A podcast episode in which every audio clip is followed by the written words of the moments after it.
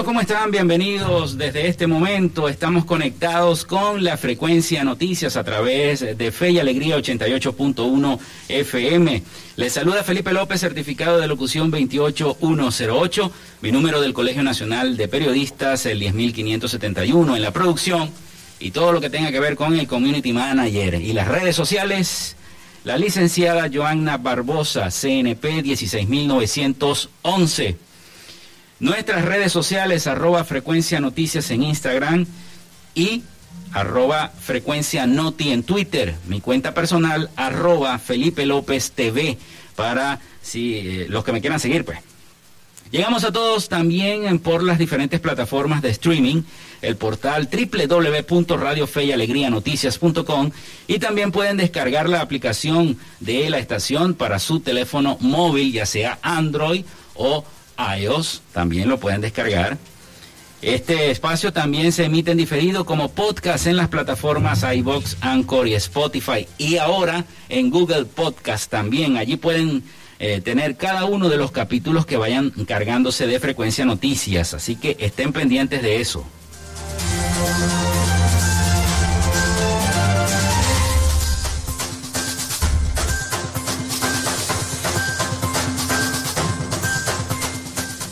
Bueno, les decimos también que llegamos en una presentación de Panadería y Charcutería San José. Si estás buscando el mejor pan de la ciudad para tu hogar y necesitas el pan de hamburguesa o de perro caliente, eh, más sabroso de Maracaibo. En la panadería y charcutería San José te estamos esperando con la mejor atención y el pan más caliente y delicioso.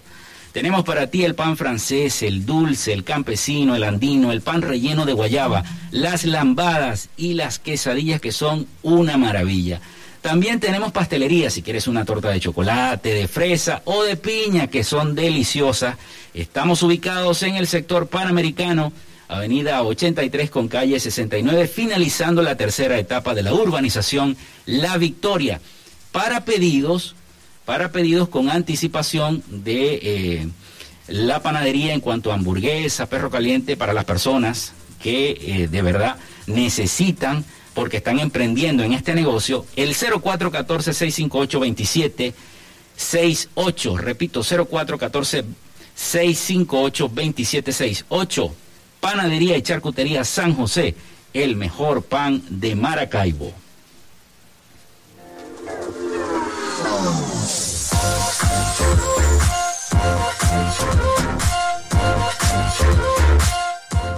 Y también llegamos en una presentación de la gente de Social Media Alterna. Gracias a la gente de Social Media hacemos posible la interacción tecnológica en redes.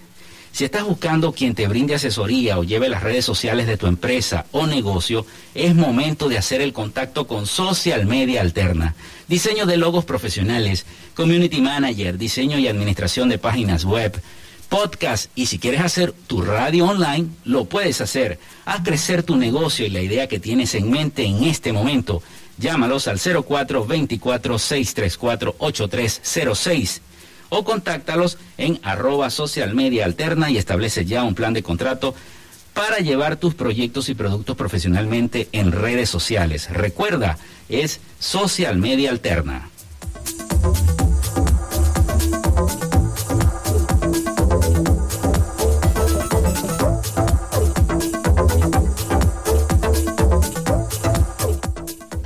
Vivimos momentos de cambio en la tecnología, pero la radio sigue presente llegando lejos como medio de comunicación masivo y de alta penetración en la sociedad y las masas. Es por ello que te invitamos a formar parte de ella publicitando tu producto, emprendimiento o negocio.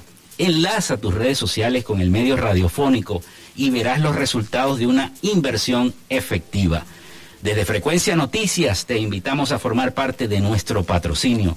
Comunícate con nosotros y comienza desde ya esta inversión que hará crecer tu emprendimiento o negocio al instante. Escríbenos al correo frecuencianoticiasbe.gmail.com o comunícate por los teléfonos 0424-666-7752 o 0424-634-8306. Así que es importante Música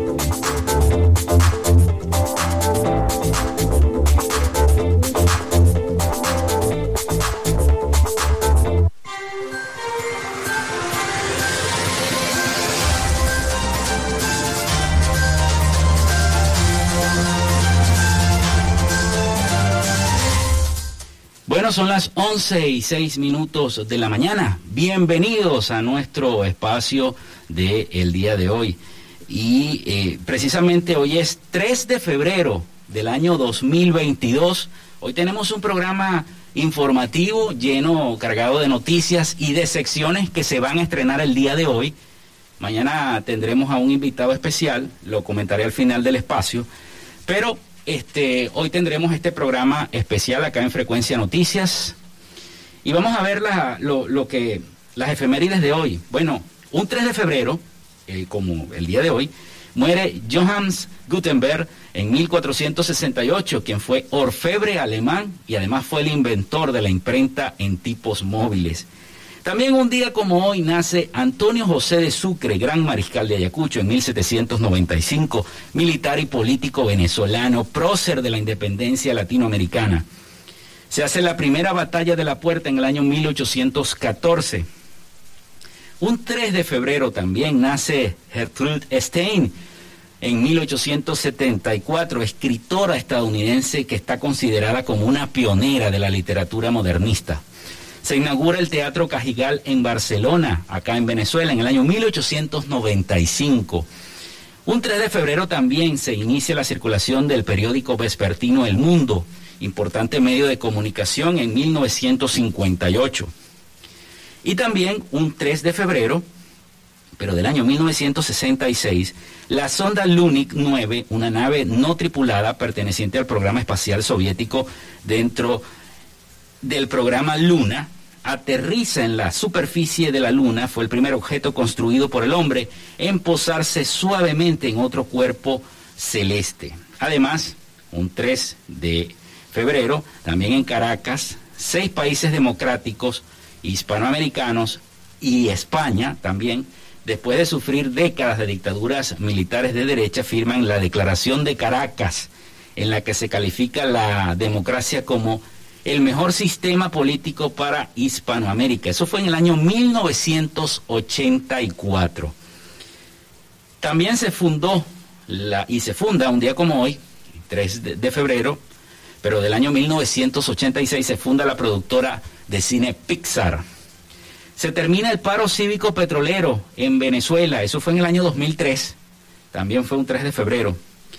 Y Hoy quiero elevar mis felicitaciones a todos los abogados. Hoy es el Día Internacional del Abogado, así que mis felicitaciones a todos los amigos que tengo, ¿no? Que son bastantes que son abogados. Bueno, hoy tendremos un programa informativo.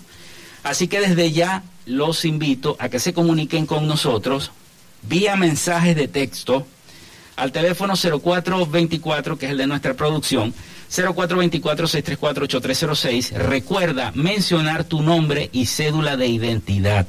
El nombre y la cédula de identidad es importante. Pero escriban texto 0424-634-8306 o WhatsApp. También me dice nuestra compañera de producción WhatsApp 0424-634-8306.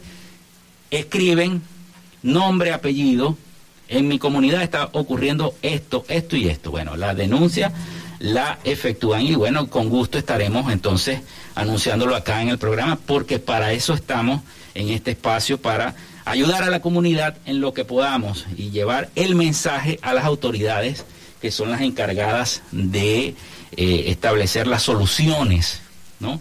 de cada una de las situaciones que se vayan presentando en sus comunidades. Bueno, y precisamente hoy eh, ya Venezuela, voy a empezar con esto antes de, ir a la primera pausa de nuestro programa. Venezuela suma ocho fallecidos por coronavirus en un día. En las últimas 24 horas, ocho personas más fallecieron en nuestro país debido al COVID-19, para llegar a las 5.462 muertes desde el inicio de la pandemia.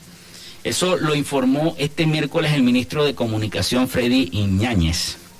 Lamentablemente tenemos ocho nuevos fallecidos, dijo, para llegar a 5.462, dijo el ministro en su cuenta de Twitter, donde detalló que dos de las muertes se registraron en Caracas, una en Anzuategui, una en Miranda, una en Trujillo y una en el estado Miranda también.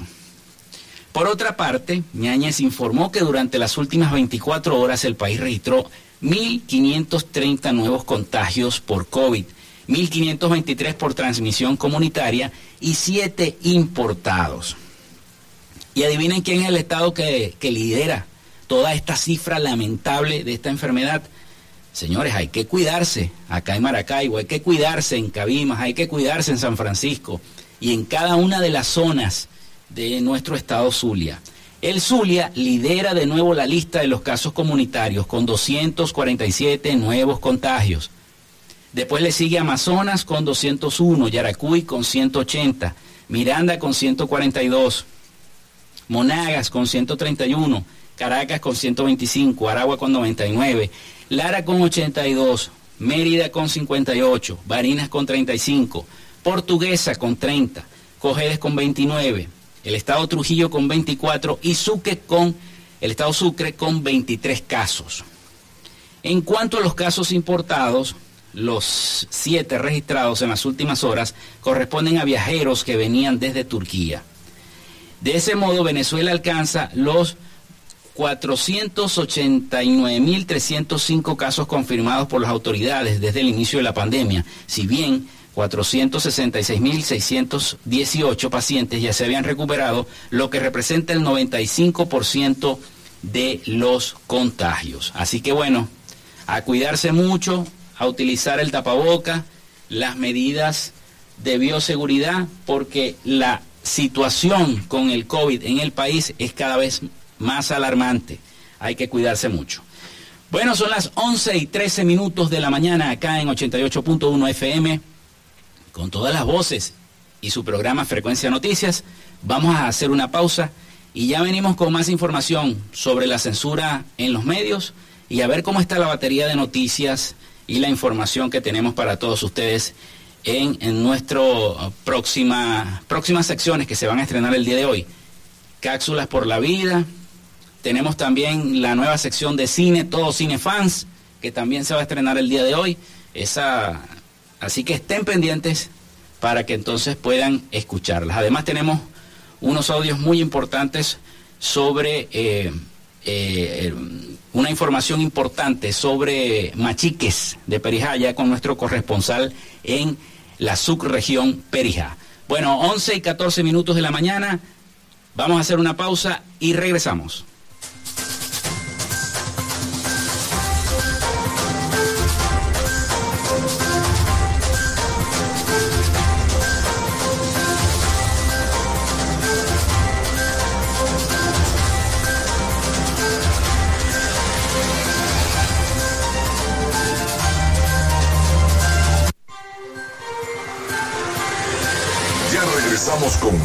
De Frecuencia Noticias por Fe y Alegría 88.1 FM con todas las voces.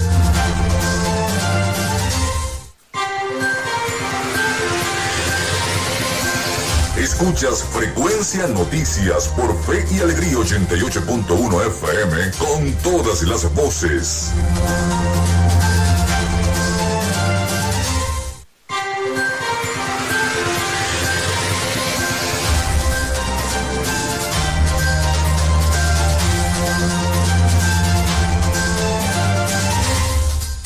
Bueno, son las 11 y 18 minutos de la mañana acá en 88.1 FM y acá en Frecuencia Noticias. Y a esta hora, bueno, vamos a ver la información. Todo el mundo está preocupado, ¿no? Porque el gobernador Rosales este, está hospitalizado, según los medios de comunicación, con COVID-19. Fuentes cercanas confirman que eh, Rosales no presenta ninguna situación comprometida o de gravedad pero lo que se espera es que en las próximas horas retorne a la residencia oficial. El gobernador del estado, Manuel Rosales, se encuentra hospitalizado en la clínica Amado de Maracaibo tras resultar positivo por COVID-19, según una información de Monitoreamos. La hospitalización del gobernador comenzó el martes primero de febrero con una medida preventiva por sus médicos y para mantener el monitoreo de la evolución. Fuentes cercanas confirman que el gobernador Rosales no presenta ninguna situación comprometida o de gravedad, por lo que se espera que en las próximas horas retorne a su residencia. Se pudo conocer que su esposa Evelyn Trejo de Rosales, la primera dama, también resultó positivo para COVID-19. Bueno, esperamos que entonces que el gobernador Rosales se recupere lo más pronto posible y también la primera dama del estado, Evelyn Trejo de Rosales, también logre recuperarse. Les seguimos diciendo entonces que se comuniquen con nosotros acá en Frecuencia Noticias a través de las líneas de la línea telefónica el 0424-634-8306 vía mensajes de texto o WhatsApp. Recuerden mencionar su nombre y colocar la cédula de identidad. Abajo van a colocar la denuncia de su comunidad. Mi comunidad falta el agua, en mi comunidad falta la luz, las calles no sirven, etcétera, etcétera, etcétera. Lo que ustedes quieran y nosotros acá, con, por supuesto, estaremos pendientes de eh, llegar, eh, de llevar esa información, de ser la voz de ustedes. Bueno, Venezuela, y quiero hablar esto seriamente porque es un tema delicado, Venezuela continúa con los bloqueos a la prensa digital. Algunos medios digitales eh, han sufrido bloqueos de prensa muy fuertes. Incluso algunos ciudadanos tienen que recurrir a utilizar en sus dispositivos móviles o en las computadoras, en las lactos, utilizar equipos y software VPN para tratar de desviar la señal de bloqueo y poder acceder a las páginas web, a alguna aplicación o alguna televisora que está fuera del país que trata de emitir contenido hacia Venezuela. Eso está ocurriendo, hay muchos, eh, muchos colegas que me lo han manifestado, muchos colegas periodistas, de que bueno, que sus medios de comunicación han sufrido bloqueos por parte del de, eh, el gobierno. Y esto es lamentable porque se supone que vivimos en democracia, que hay libertad de expresión, y que eh, eh, podemos emitir eh, juicio, ¿no? Los periodistas, según lo dictamina la ley del ejercicio del periodismo y la propia constitución de la República.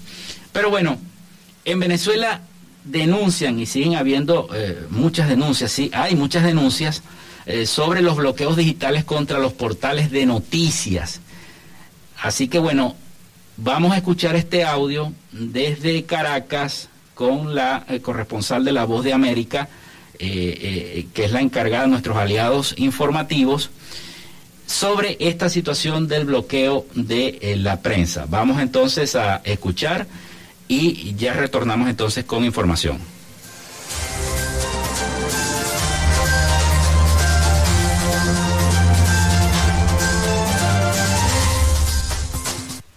Sin Filtro, una organización que defiende los derechos digitales en Venezuela, denunció que desde el martes, seis compañías proveedoras de Internet bloquearon las páginas de noticias Efecto Cocuyo, Crónica 1 y BTV. Andrés Aspuro, director de BE Sin Filtro y Venezuela Inteligente, explica a La Voz de América que logran detectar los bloqueos a través de mediciones técnicas que permiten evidenciar que se trata de una acción intencional por parte de los proveedores de telefonía e Internet. El ingeniero electrónico subraya que a pesar de que han solicitado una explicación de las autoridades, no hay respuestas. Nosotros no vamos a tener fácilmente una información oficial de que esto está ocurriendo porque por un lado esto ocurre de manera ilegal, con ATEL, el regulador de las telecomunicaciones en Venezuela, lo ordena a los distintos proveedores de Internet el bloqueo de estas páginas web, pero primero lo hace de una manera no transparente. Aspuro afirma que la censura en Internet ocasiona que sea cada vez más difícil que los ciudadanos puedan informarse en Venezuela, lo que atenta contra los derechos fundamentales. La gente se tiene que mantener informada por Twitter, por Instagram o por WhatsApp que puede sonar parecido a lo que un usuario en otro país vive, pero tiene la diferencia que cuando tratas de hacer clic en los enlaces que se comparten en redes sociales o se comparten en los grupos de WhatsApp, esos enlaces no te abren, porque las páginas web de noticias están censuradas. Tienen un acceso a información extremadamente limitado, porque solamente escuchan o leen los titulares de algunas noticias. Sin embargo, y de acuerdo a distintos funcionarios del gobierno del presidente Nicolás Maduro, el país ha registrado avances en materia de derechos humanos.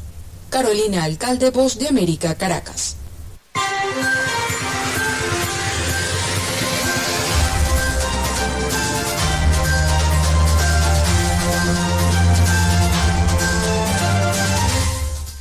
Bueno, son las 11 y 24 minutos de eh, la mañana, acá en Frecuencia Noticias. Allá escuchábamos ese, ese, reporte de La Voz de América precisamente sobre la situación del bloqueo, algunos medios digitales y, y es, la, es lo que está ocurriendo en, eh, según me han manifestado muchos colegas de estos portales, que la gente no puede acceder este, a los portales si no usa un VPN para poder desviar la señal y bueno, tener acceso a la página web, a la televisora o al contenido digital que se quiere mostrar. Eso está ocurriendo. Bueno, en más información tenemos que más de 200 mil venezolanos han recibido el permiso de protección temporal.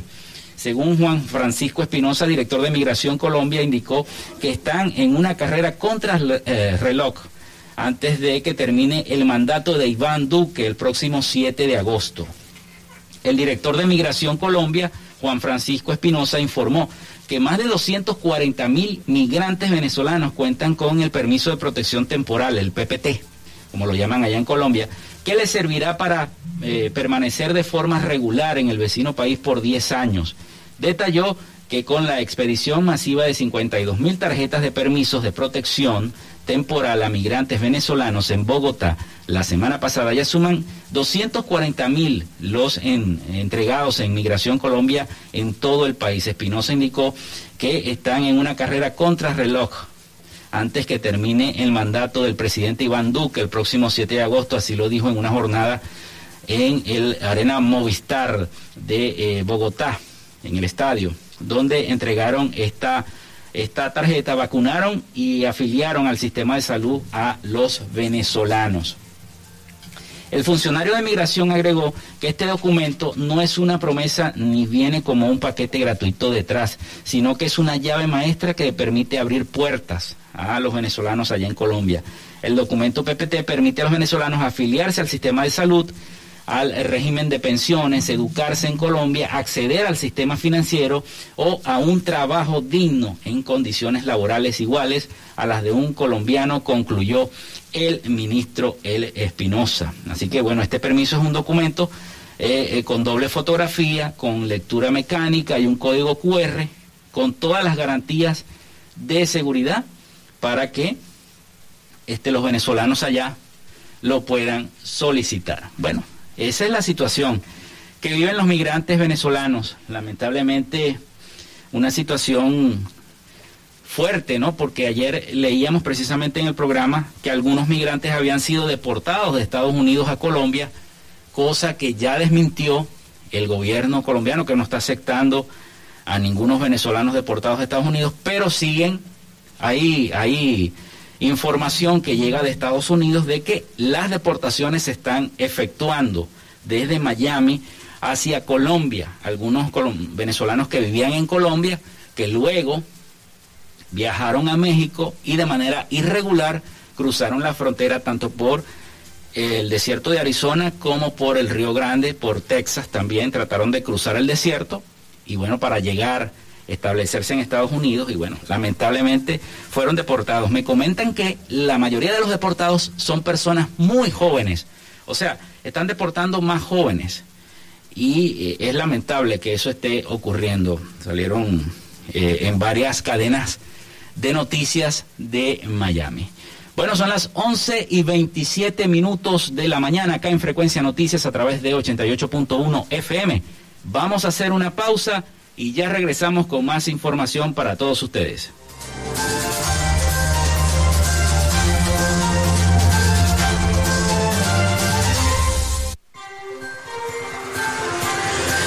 Ya regresamos con más de Frecuencia Noticias por Fe y Alegría 88.1 FM con todas las voces.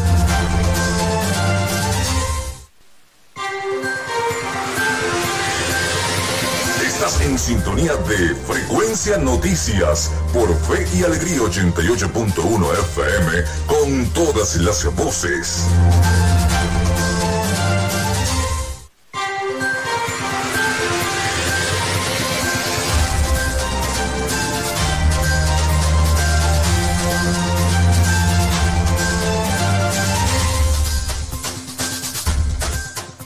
Y 31 minutos de la mañana, seguimos acá en Frecuencia Noticias.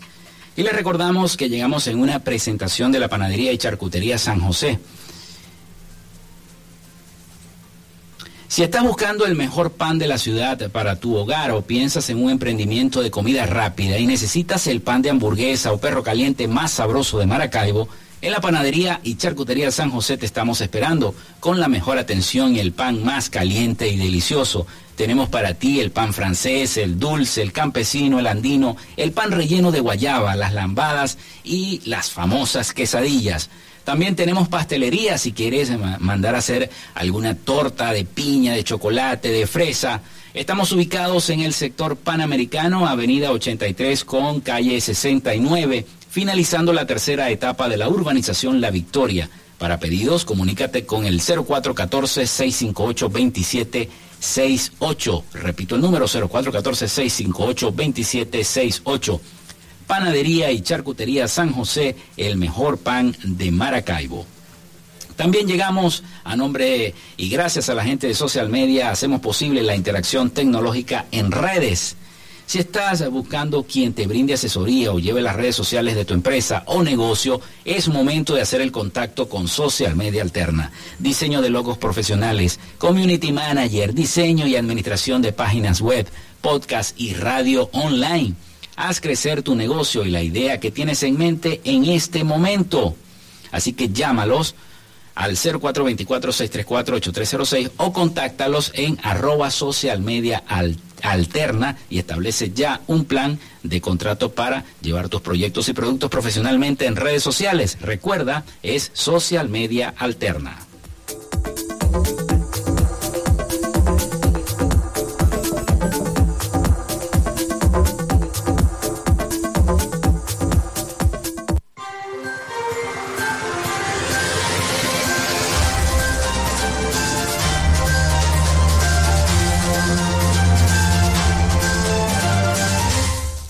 Seguimos con más información para todos ustedes acá en Frecuencia Noticias. Y, tengo una información acá importantísima. Antes de entrar eh, en, materia, porque les tenemos ahora una de nuestras secciones, vamos a, estrenarla.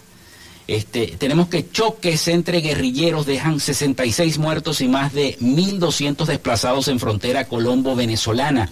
El balance de la Defensoría del Pueblo de Colombia señala que 51 excombatientes de la FARC que siguen en el proceso de paz también tuvieron que desplazarse por los combates. Al menos 66 personas murieron y más de 1.200 huyeron durante el primer mes de 2022 en una región fronteriza de Colombia por choques entre grupos armados que se disputan las rutas presuntamente del narcotráfico hacia Venezuela, informaron autoridades colombianas este miércoles. Eh, más de la mitad de los 66 homicidios registrados en el departamento de Arauca ocurrieron en el municipio Saravena, escasos 7 kilómetros de Venezuela, donde según eh, Bogotá se refugian las cabecillas de estos grupos por el visto, con el presunto visto bueno del Ejecutivo venezolano. Lamentable noticia. Bueno, tenemos una importante eh, noticia que decirles a todos ustedes, es que hoy se estrena nuestra sección Cápsulas por la Vida, quien eh, la realiza nuestra compañera de labores y productora de este espacio, la licenciada Joanna Barbosa. Vamos a escuchar entonces esta sección, Cápsulas por la Vida, acá en Frecuencia Noticias a través de 88.1 FM, con todas las voces, acá en nuestro programa.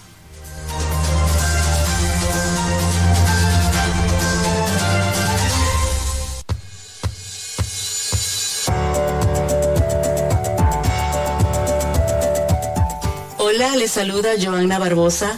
A partir de este momento estaremos conectados en esta sección del programa Frecuencia Noticias con Felipe López. Bienvenidos todos. Mucha gente se ofende al escuchar que existan personas pro vida, porque ellos también se entienden a favor de cierta vida, la deseada en base a determinadas condiciones que la hagan digna. Sin embargo, hay vida humana, aunque existan dificultades, y su existencia merece ser atendida. Hoy, en Cápsulas por la Vida, hablaremos sobre el respeto a la humanidad. Vida humana se entiende perteneciente a la especie Homo sapiens de 46 cromosomas. Aunque no tenga forma, es humano desde la concepción. No por no verlo, no lo será, ya que los microscopios ven que tiene la individualidad que mantendrá durante toda su vida. No es solo una masa de células, porque tiene toda una estructura compleja que se desarrolla para aprovisionar su hogar desde la primera célula del bebé. Y por tanto, son parte de su propio cuerpo y no de la madre. La cápsula espacial es el líquido amniótico. El cable de aprovisionamiento está en su cordón umbilical y el sistema de raíces en la placenta. El bebé se mueve con naturalidad. Según esto, determina su posición en el útero. Se implanta en él, suprimiendo los periodos menstruales de la madre, demostrando así su poder fisiológico. Responde al dolor, al tacto y al frío, a los sonidos y a la luz. El corazón empieza a latir a los 18 días. A los 21 bombea sangre de tipo diferente al de la madre. Y a los 40 días el cerebro empieza a funcionar. A los dos meses siente dolor cutáneo. Todos los sistemas corporales están presentes y se chupa el dedo. A los tres meses todos los sistemas funcionan traga y respira líquido amniótico, lo que le permite desarrollar sus pulmones y tiene uñas. A los cuatro meses tiene pestañas. Al tener todas las propiedades señaladas y muchas otras, es natural que exista material audiovisual que demuestre el dolor agónico y prolongado que sienten los bebés al ser extirpados del útero. Se mueven con desesperación y expresan gestos faciales dramáticos. Esto no es moralismo, sino datos de vida humana sensible a la que no se brinda anestesia al momento de dar muerte. Es un ser humano no nacido. ¿Qué derecho tienen las mujeres, los médicos y las personas a favor del aborto de imponer sus creencias abortistas sobre el que aún no ha nacido? Es necesario reconciliar a la humanidad pensar en nosotros como niños en el vientre materno. Todos lo fuimos, maduramos y valoramos nuestra existencia de entonces, que nos permitió ser lo que somos hoy. Suprimiendo a un ser humano, se elimina su posibilidad de vivir su propia historia, de amar a otro, formarse, de trabajar y promover mejores condiciones para sí y para los demás. Todo lo que nosotros podemos hacer. La encíclica El Evangelio por la Vida del Papa Juan Pablo II, en su numeral 71, afirma que para el futuro de nuestra sociedad urge descubrir de nuevo la existencia de valores humanos y morales esenciales que derivan de la verdad misma del ser humano, que expresan y tutelan la dignidad de la persona. Son valores, por tanto, que ningún individuo, ninguna mayoría y ningún Estado nunca pueden crear, modificar o destruir, sino que deben solo reconocer, respetar y promover el don de la vida humana. Soy la periodista Joana Barbosa, compartiendo con ustedes cápsulas para la vida. Hasta pronto.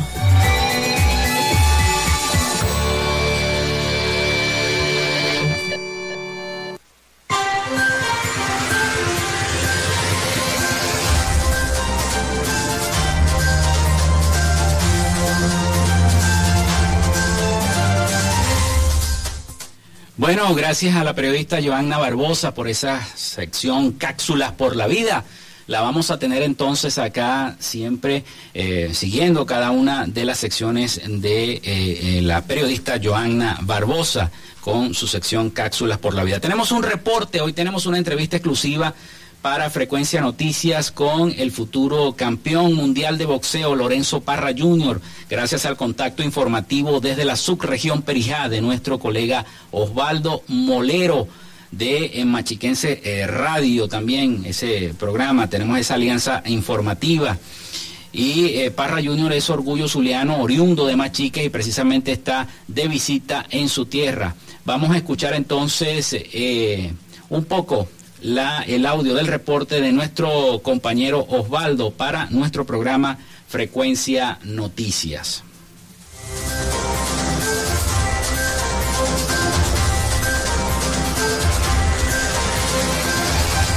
Amigos de Frecuencia Noticias, muy buenos días. Gracias por el contacto informativo. Por acá, Osvaldo Molero desde la subregión Perijá.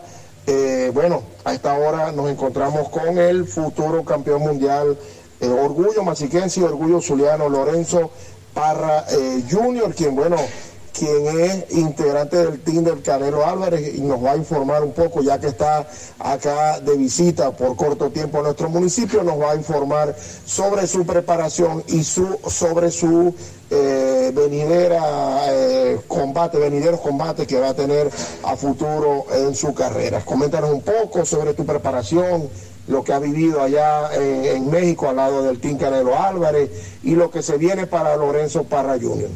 Buenas, eh, saludos desde aquí Lorenzo Parra. Eh, bueno, eh, en México me ha ido muy bien, gracias a Dios, preparándome con el hermano de Canelo Álvarez, que es mi entrenador. Y bueno, en contacto con todos ellos, pues, con Canelo Álvarez y, y nada, se vienen muchísimas cosas buenas para, para nuestro futuro, pues. Se habla de, de campeón del mundo, de una eliminatoria que tengo ahorita en Panamá y después vamos por el título del mundo con el favor de Dios.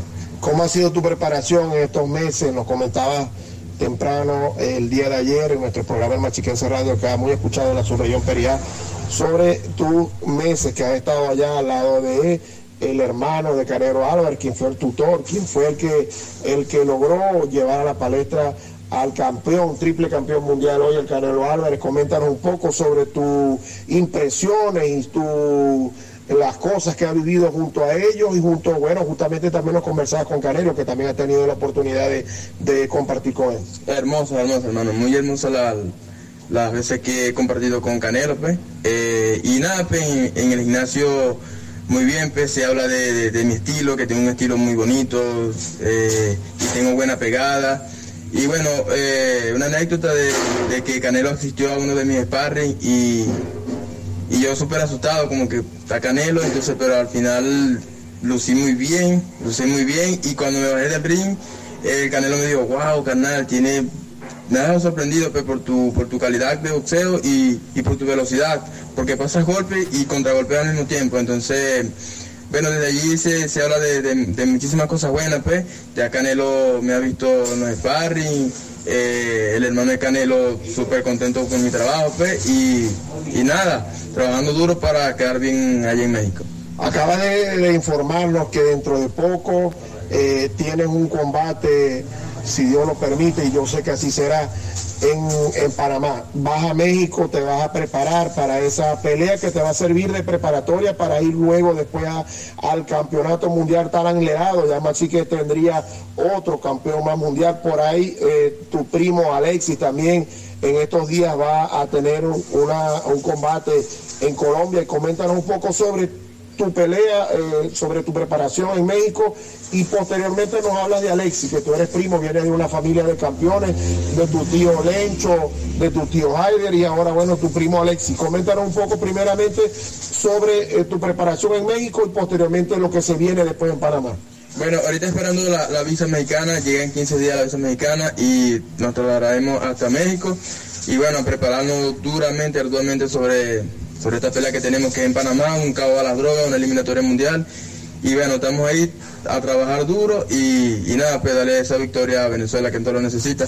Y sobre mi primo Lacey, bueno, llegué aquí a, Vene- a- a Venezuela, aquí en Machique y, y nada, pues lo que entrené varias veces con él, hicimos varias veces sparring y lo veo muy bien, lo veo muy bien físicamente y creo que no tendrá problema para, para ganar su, su pelea. ¿Dónde estás radicado tú en México? Específicamente, ¿en qué ciudad? Eh, estoy en Guadalajara, Jalisco.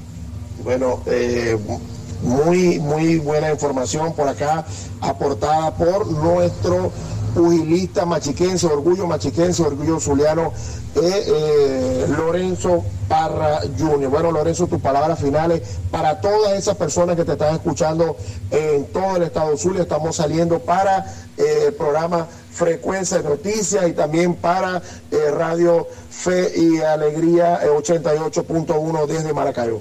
Bueno, muchísimas gracias a ti, hermano, por bueno, esta, esta, esta entrevista y nada, pues, a todas las personas de Venezuela, de Maracaibo, de aquí de Machique, de Zulia, eh, de verdad que, bueno, que sigan luchando por sus sueños, por su, por su ganas de seguir eh, luchando por, por su trabajo, por su deporte, por, por lo que verdad le encanta, pues, y de verdad que eh, le, no, o les sugiero pues, que no dejen de luchar por, por sus sueños, por lo que en verdad quieran, que trabajar en la constancia de la disciplina tal, tal, tal éxito y de verdad que bueno, muchísimas bendiciones para todos ustedes y que Dios los bendiga grandísimamente. Bueno, amén, igualmente te deseamos mucho éxito y bendiciones en tu carrera, en lo que está por venir. Sabemos que tú tienes calidad, que tú tienes madera para llegar a ser un campeón mundial dentro de poco este tiempo. Bueno, amigos de Frecuencia Noticias, de Fe Radio Fe Alegría 88.1, escucharon palabras parte de una entrevista que le hiciéramos acá desde su eh, residencia en nuestro municipio Machique de Perijá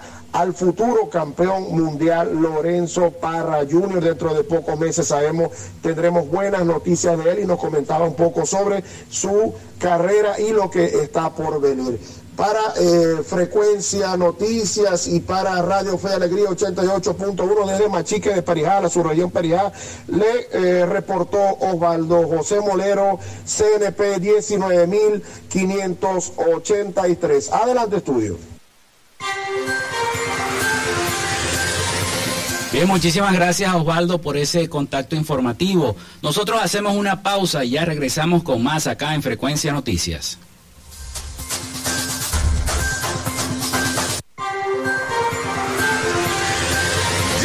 Regresamos con más de Frecuencia Noticias por Fe y Alegría 88.1 FM con todas las voces.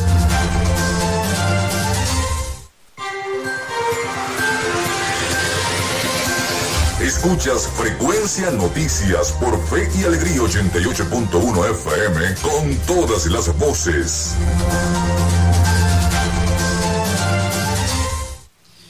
Amigos, son las 11 y 49 minutos de la mañana. Vamos rápidamente con la sección de cine, todos cinefans acá en Frecuencia Noticias, con nuestro corresponsal desde Buenos Aires, Argentina, René Rodríguez, especialista en cine.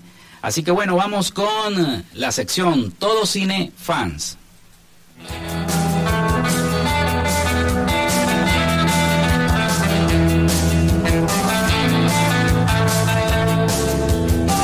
Bienvenidos a todos Cinefans, la sección de cine de su programa Frecuencia Noticias con Felipe López. Les habla René Rodríguez y bueno, toda la semana los voy a acompañar un poco hablando de todo lo que tiene que ver con el cine, noticias, curiosidades y obviamente recomendaciones. Bueno, Felipe, no puedo iniciar esta sección, este programa que por cierto te felicito que lo estás arrancando, con, sin hablar de lo que ha sido el cine antes y después de la pandemia. En verdad que los últimos dos años y lo que va de 2022 ha sido un cambio total de lo que es el paradigma del cine, cómo, cómo se disfruta, cómo se distribuye, cómo se recauda. Tenemos en cuenta de que el 2020 fue un año desde que post pandemia, de que todas las películas sufrieron unos ajustes, tanto a nivel de retrasos, algunas cancelaciones, fracasos de taquilla, películas que de repente tenían todo el peso de, de lo que iba a ser el éxito o no de este mundo post pandemia en cuanto al cine. Eh, tenemos la película Tenet de Christopher Nolan, que fue la, mayor apuesta de ese año en lo que se refiere al cine y lamentablemente no llenó las expectativas. Eh, también con esa película se puso en la lupa lo que eran los estrenos en simultáneo, tanto en el cine como en las plataformas de streaming. Mucho de eso causó de que proliferara lo que es la piratería, películas como Wonder Woman 1984, que básicamente el mismo momento que ya se estaba estrenando en el cine, ya, la, ya estaba disponible en las plataformas y quien no tuviera las plataformas igual lo podía descargar Full HD para piratear. Luego el año pasado, el 2021, fue un poquito como que eh, agarrando forma a lo que fueron las películas. Fue un año donde hubo demasiado cine, el 2020. Lo que más eh, salvó un poco lo que fue el séptimo arte fue las películas independientes, las películas más orientadas a los premios, a las nominaciones, donde se puede rescatar eh, una joven prometedora, se puede rescatar ciertas películas que, que salvaron un poco el año. Pero el 2021 sí fue como que la dupla entre las películas que quedaron en el tintero del 2020 y las del 2021. Entre ellas, eh, las mejores, se puede decir que está lo que es Dune, de Denis Villeneuve, que me parece que es un director excelente. Tenemos lo que fue Eh, la película, bueno, por fin pudimos ver, gracias a una de las cosas buenas que pudo traer el cambio de, del paradigma con, con, respecto al cine fue que pudimos ver un proyecto impensado para los fanáticos de, de los cómics de DC, que es la Liga de la Justicia, la versión de Zack Snyder, disponible en HBO Max. Es una de las cosas que de, verdad que, que fue lo mejor, pero igual se pudo ver durante el año que muchos de los estrenos, incluso de Marvel, como Black Widow, Eternals, y, otros, y otras películas de este estilo, de verdad que pasaron muy por debajo de la mesa en lo que se refiere a recaudación. Este, normalmente estas películas llegan casi al billón o incluso lo superan. Y solamente Spider-Man, No Way Home, fue la única película que básicamente mostró que había una posibilidad de éxito post pandemia. Porque ¿qué ocurre? Muchas eh, las películas se han vuelto, lo han conversado actores y directores como Ben Affleck, que han comentado que el cine, películas como Once Upon a Time in Hollywood, que se estrenó eh, pre-pandemia, es una película que ahorita sería impensable que se realizara, una película adulta de director con un gran presupuesto. Ahora, ya que se crean casi que dos polos, las películas de, de gran gama como una película de Marvel, una película de Star Wars y están las películas eh, de menos de 10 millones de dólares de presupuesto que se estrenan directamente en un servicio de streaming como, de streaming como Netflix. Pero estas películas intermedios, como podría ser, estaba comentando, Once Upon a Time Hollywood, como puede ser una película de Christopher Nolan, como puede ser una película de Ridley Scott, o sea, películas de, de estos directores que te hacen películas más adultas, pero con un gran presupuesto, una gran producción, ya cada vez es menos viable. Eh, fíjense que fue el caso de las dos últimas películas de Ridley Scott que estrenó el año pasado. Las dos eh, no le fue para nada bien en taquilla, que una, eh, yo creo que el, caso más enigmático es el de The Last Duel, el último duelo, con Ben Affleck y Matt Damon. Tienes Adam Driver también en la película, una película con grandes comentarios eh, que se referían a ella como una película favorita en la nominación. Igual todavía el Oscar no no ha, pasado, pero se habla muy bien de la película en cuanto a ese aspecto. El guion es la, el primer um, trabajo en conjunto, no solamente como coprotagonistas, Matt Damon y Ben Affleck, sino otra vez vuelven a escribir un guion juntos después de Good Will Hunting. Y la película fue un fracaso de taquilla, fue, eh, a la final fue una pérdida. ¿Y qué pasa con esto? Que el público más orientado, más adulto, mayor, eh, para el cual este es el público meta de esta película, no fue al cine. No siente que vale la pena el riesgo de ver una película y, posiblemente contraer COVID. Entonces, esa, ese tipo de dinámica le da más pie a películas eh, más, más juveniles, más orientadas a un público eh, más habido de películas como Spider-Man. Entonces, básicamente ese ha sido el resumen de lo que ha sido estos últimos dos años. Tenemos eh, básicamente eh, retrasos. Fíjate que eh, para mí la película más esperada del 2022 en realidad una película del 2021 que está, era, iba a ser estrenada a mediados, principios del 2021, luego en octubre y luego pasó a marzo. Si Dios quiere, por favor, y todos los, los santos y, y, los dioses del cine permitan que, que se estrene Batman en marzo de este año. Es la, para mí la película más esperada de, de, Matt Reeves. Y bueno, esta ha sido la dinámica. Tenemos Ben Affleck en, otra, en una de sus entrevistas hablando de lo que fue The Last Duel. Él com comentaba que, que, las películas así adultas, como Argo, que fue la película que le mereció a él el, un Oscar como mejor director, ahorita sería una miniserie. Yo siento que la dinámica va así, va películas más juveniles, más grandes, más comerciales, las películas, eh, las tramas más adultas orientadas a hacer miniserie y mucha nostalgia. Eh, no sé si lo que ha sido el, COVID, la pandemia, el encierro, ha llevado más a como que ha incrementado el, el hambre por el, por el material nostálgico, el retro. Tuvimos el año pasado, eh, Sylvester Stallone hizo una reedición de Rocky 4. Empezamos en 2015 con lo que fue una nueva versión de Mad Max, luego el, el regreso de las estrellas de, Star Wars, tuvimos también lo que fue Creed con, respecto a Rocky, pero el, entre el 2020 y, y, la actualidad hemos tenido una gran revisión de eso. Tenemos eh, el éxito de la serie Cobra Kai, eh, muchas películas revisitando, bueno, volvimos a ver Matrix, o sea, ha sido la nostalgia el plato del día. Fíjate que una de las cosas que creó más impacto, más amor, éxito en lo que fue Spider-Man No Way Home fue eso, no voy a dar spoiler, eh, con respecto a la película y, y, la trama, pero básicamente fue un recorrido por la historia de Spider-Man en el cine. Entonces ahí se unieron tres generaciones de fans de Spider-Man en una misma película y es eso lo que se busca ahora. Es como un reencuentro con el pasado. Y bueno, cerrando, ya les había comentado sobre Batman, para mí la mayor recomendación de los próximos mm, dos meses va a ser esa película y estoy seguro que va a ser, va a estar entre, si no la mejor, una de, los, de las mejores cinco películas del, del 2022 va a ser de Batman con Matt Reeves. Es el director que hizo Cloverfield, en las últimas dos películas de la trilogía de Planeta de los Simios. De verdad que es un director bastante bueno. Tenemos a Robert Pattinson, que para aquellos que sean eh, detractores de él, que no les guste por su trabajo en Twilight, les recomiendo que vean Good Time y Lighthouse, una película del 2019. De verdad que el actor en buenas manos hace buenas películas.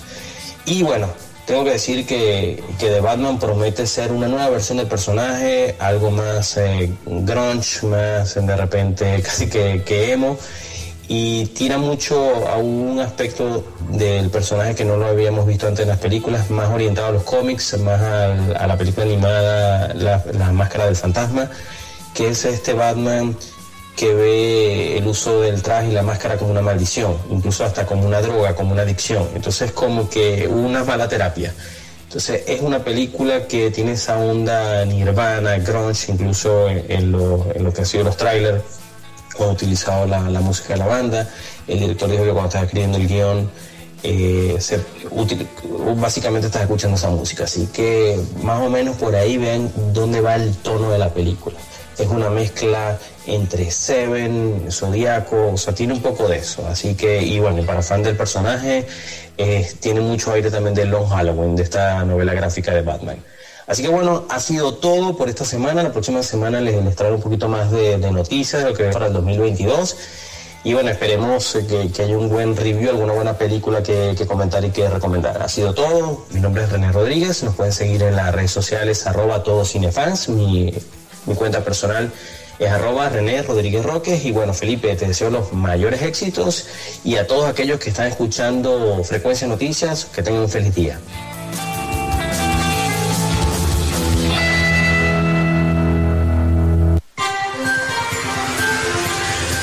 Bien, muchísimas gracias a René. Bueno, ya llegó la hora de despedirnos. Hasta aquí nuestra conexión del día de hoy. Laboramos para todos ustedes en la producción la licenciada Joanna Barbosa con el CNP 16911 y en la conducción, control técnico, quien les habla, Felipe López, certificado de locución 28108. Mi número del Colegio Nacional de Periodistas, el 10531. Nos escuchamos mañana. Mañana tenemos un invitado el economista Luis Carrillo, candidato a la presidencia de Caproluz por la plancha 7 de la Universidad del Zulia. Así que bueno, sintonícenos mañana a las 11. Recuerden que llegamos en una presentación de la panadería y charcutería San José y de Social Media Alterna. Hasta mañana.